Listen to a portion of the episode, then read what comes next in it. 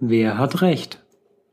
Vor vielen Jahren waren einmal drei Mädchen zusammen in den Wald gegangen. Auf einer Wiese entdeckten sie einen jungen Mann, der zu schlafen schien. Er war aber nur halb eingenickt und bekam mit, was die drei schwätzten. Sie wisperten und kicherten miteinander und taten sich keinen Zwang an. Was glaubt ihr, ist dem sein Ding Fleisch oder Knochen oder womöglich Knorpel? Das Thema machte ihnen Spaß und sie wollten sich nicht beruhigen. Endlich meinte eine mit bestimmtem Gesicht, Ach was, das ist doch ganz klar, das ist nur Fleisch, ich bin mir sicher. Eine andere war nicht einverstanden. Nein, nein, du hast ja keine Ahnung, das ist mit Bestimmtheit Knorpel. Die dritte wollte es noch besser wissen.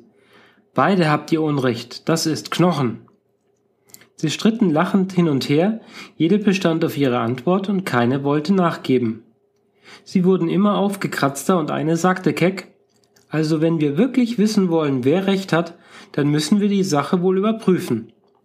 Sie ging hin zu dem Burschen, fasste an sein Werkzeug und kam zurück zu den anderen.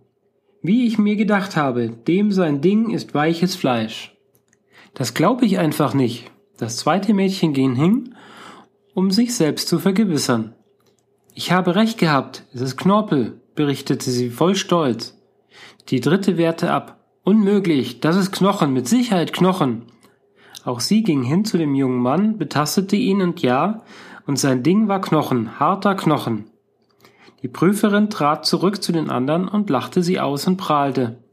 Genau wie ich es mir gedacht habe, harter Knochen ist es. Merkwürdig.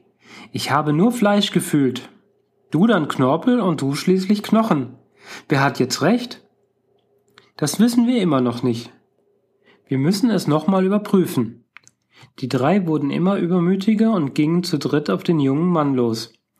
Der war aber in der Zwischenzeit richtig wach geworden und wollte die Betasterei nicht mehr aushalten. Er setzte sich auf und brüllte. Hey, ihr Weibervolk, wollt ihr wohl die Finger von mir lassen? Die Mädchen erschraken, sie sahen sich ertappt und rannten eiligst auf und davon. Und jedes Mal, wenn eines von ihnen irgendwo auf den Burschen traf, schämte es sich fürchterlich.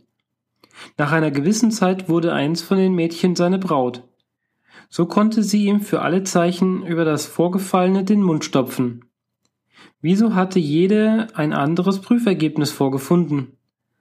Denkt euch doch, ein gesunder junger Mann und drei Mädchen kneten und tasten an ihm herum. Da wird mit Sicherheit aus Fleisch Knochen werden.